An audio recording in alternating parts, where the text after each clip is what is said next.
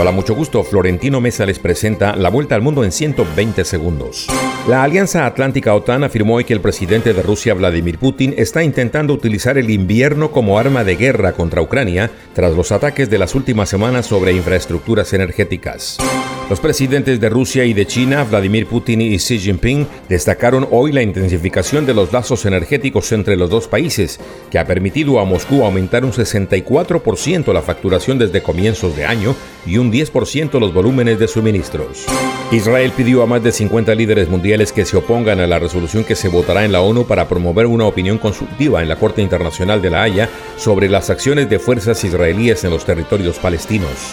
El gobierno de Irán amenazó a los familiares de su equipo nacional en el Mundial de Fútbol de Qatar con el encarcelamiento o la tortura si los jugadores de la selección no se comportan debidamente en el partido que hoy juegan contra la selección de Estados Unidos. El presidente francés Emmanuel Macron realizará esta semana su segunda visita de Estado a Estados Unidos para expresar a su par Joe Biden su preocupación sobre el proteccionismo estadounidense y abordar la guerra en Ucrania. El volcán activo más grande del mundo entró en erupción por primera vez en casi 40 años, escupiendo lava y cenizas en un espectacular despliegue de furia en Hawái.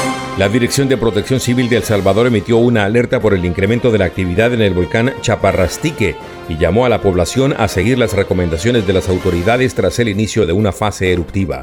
Fuerzas federales de México detuvieron en la ciudad de Nuevo Laredo al jefe de una de las células más sanguinarias del cartel del noreste en un operativo seguido de fuertes balaceras que obligaron a paralizar varias actividades.